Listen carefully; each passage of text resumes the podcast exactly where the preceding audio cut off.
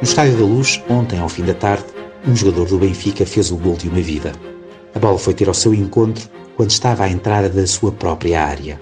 O jogador do Benfica acelerou com a bola, passou por um adversário, passou por outro, continuou a acelerar, fintou um último defesa e marcou um dos melhores golos do ano.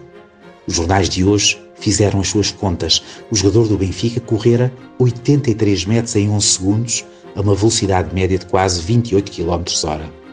Para isso, dera 11 toques na bola e ultrapassara três jogadores do Estoril. O jogador chama-se Rafa.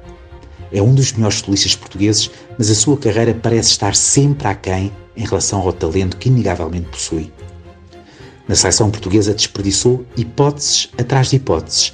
É como se o peso que carrega nunca o deixe ser maior e cumprir o que poderia estar escrito no seu destino. Quando é obrigado a falar publicamente, a imagem que passa é de alguém sempre enfadado, como se estivesse a fazer um favor por estar ali a responder. Ontem, na flash interview, o pobre jornalista perguntou-lhe por aquele seu gol magnífico, como o explicava, qual a sensação.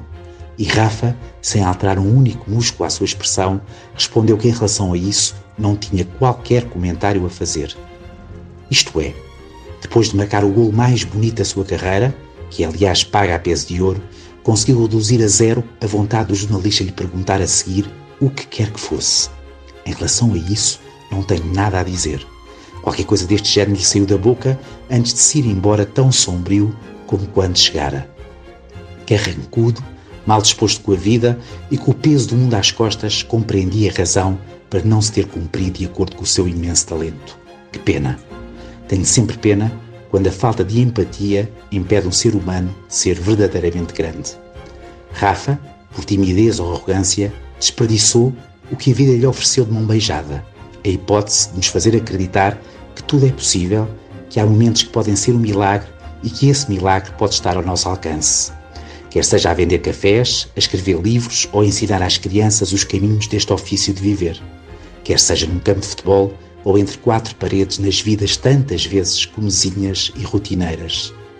Deveria saber que é também por isso que lhe pagam muito mais dinheiro por mês do que a quase todos os portugueses, pela capacidade que tem de nos fazer sonhar, de nos fazer acreditar, de aliviar os dias a tantos de nós. É por isso insultuoso quando depois de marcar um gol como aquele, nos deprime com a sua implacável frieza. Não tenho nada a dizer. Oh Rafa, tantas crianças que estavam a ver, tantos que gritaram aquele gol, não havia mesmo nada que nos pudesse dizer? Mesmo que nos mentisse? Do género, foi especial, do género, sentiu o carinho dos que aplaudiram, do género, foi muito rápido e pareceu muito bonito, do género, foi tão rápido que não me lembro. Sei lá, Rafa. Qualquer coisa que não rebentasse o que fez em campo, qualquer coisa que não entristecesse a nossa momentânea felicidade.